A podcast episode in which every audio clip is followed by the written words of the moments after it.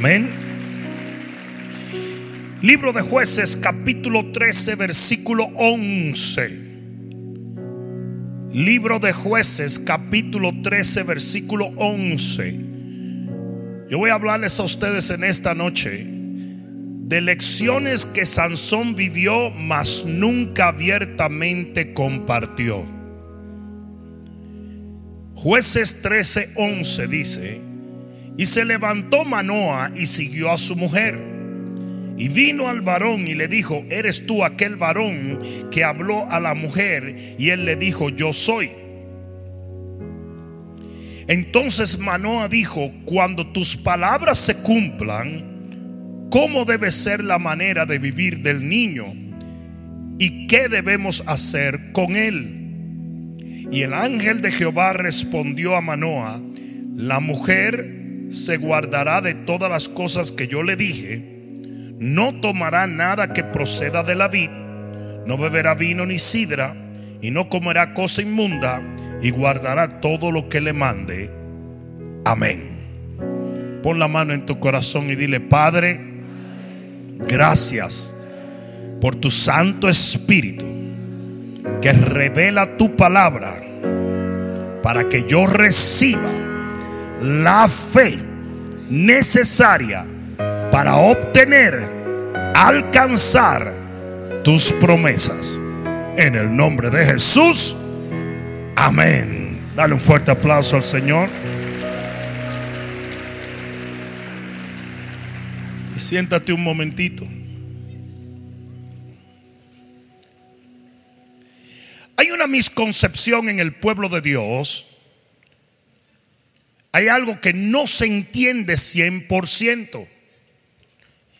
Y es que muchos piensan que los hombres de Dios vinieron a esta tierra a dar un mensaje y por lo tanto se confunden y no entienden que el hombre y su vida es el mensaje. Si una cosa es lo que un hombre de Dios dice y otra cosa es lo que él vive. Y lo que él vive es verdaderamente su principal mensaje. Una cosa es que un hombre de Dios hable de la fe, otra cosa es que viva la fe. El mensaje principal no es lo que se habla, es lo que se vive. Los más grandes predicadores no son los que predican teológicamente perfecto, sino aquellos que predican de sus vivencias, que la Biblia está siendo aplicada en su diario vivir. ¿Alguien está entendiendo? Las lámparas no hablan, las lámparas alumbran. Y por lo tanto los hombres de Dios tienen que alumbrar. La gente tiene que poder ver el mensaje, ver la luz, no solamente escuchar. Hasta ahora están entendiendo. Segunda de Corintios 3:2 dice que nosotros somos cartas de Cristo para que la gente nos lea. La gente tiene que poder entender el mensaje de Dios a través de tu vida sin que tú hables. Oh, alguien debió decir amén allí. Cuando la gente venía, veía llegar al Gadareno, desde lejos la gente sabía todo lo que había pasado y miraban ese tipo y decían, wow, la verdad es que Jesús es real. Wow, la verdad es que es poderoso. Mira cómo ese hombre que estaba loco ahora está caminando. ¿Cuántos están entendiendo eso? Y así mismo la gente tiene que poder mirarte y poder entender el mensaje de Dios a través de tu vida. Ahora bien, lamentablemente, muchas veces los mensajes vivenciales de los hombres de Dios son ignorados por la gente porque se demanda que otros hablen de ellos. ¿Estamos entendiendo eso? Por eso es que yo vivo extrayendo de la vida de los hombres de Dios en la Biblia el mensaje que quizás ellos no comunicaron verbalmente, pero sí vivencialmente. ¿Me están entendiendo? Jesús dijo más con lo que hizo que con lo que habló. Si ustedes se ponen a dar cuenta, solamente hay, las letras rojas son pocas comparadas con las cosas que él hizo. A tal extremo que dice que no hubiera papeles en el mundo entero para escribir las obras de Jesús. que las que se escribieron fueron simplemente para que nosotros creamos que Él es el Hijo de Dios. Por eso es que tienes que entender que usted dice más con lo que hace que con lo que habla. La gente tiene que mirar tu vida y recibir un mensaje.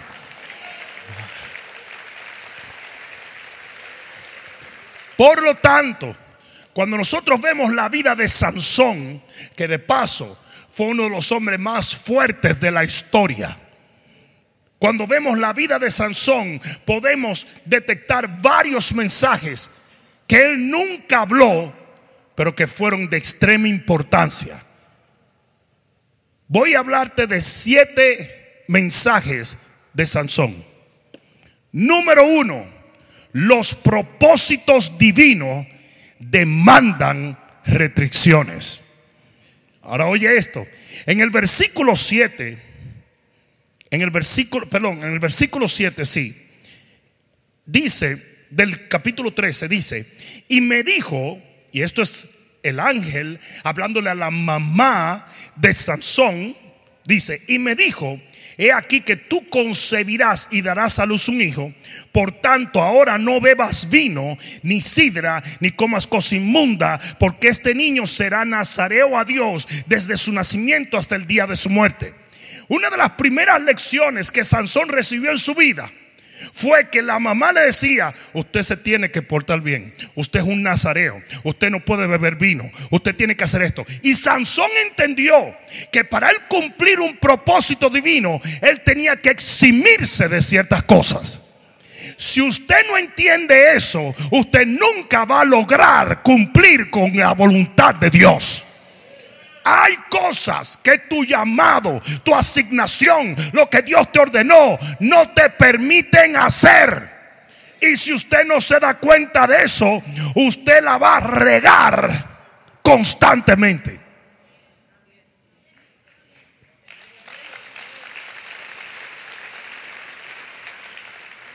cuando Sansón no podía cortarse el pelo.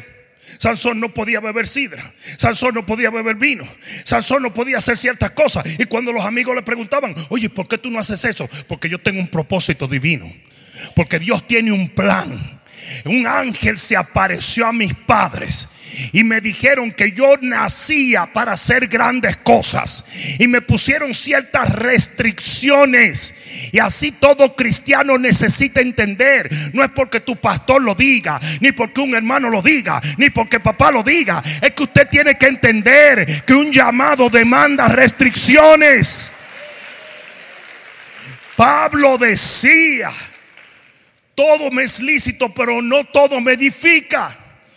Usted tiene que trabajar en su vida con las cosas que edifiquen su vida hacia la asignación de Dios. Si usted es uno de esos cristianos que dice, yo lo puedo hacer todo, usted está mal. Usted tiene que tener cosas que usted dice, yo no hago eso. Yo no puedo hacer eso. Lo siento, pero yo no hago eso. Porque todo llamado divino demanda ciertas restricciones. Y Sansón quizás no lo puso así en ese contexto, pero lo vivió. Lo vivió desde, fue un nazareo, fue un hombre que tenía restricciones, tenía ciertas cosas que no hacía. Eso fue algo que él lo vivió. Y es una de las primeras cosas que todo cristiano debe aprender. Pablo decía, no, no, es que no todo me edifica, no todo colabora con el propósito de Dios en mi vida. No sé si alguien me está entendiendo. Todo propósito divino, si usted tiene un propósito divino, si usted tiene una visión de Dios, si usted siente que usted tiene una asignación del cielo, usted tiene que abstenerse de hacer ciertas cosas.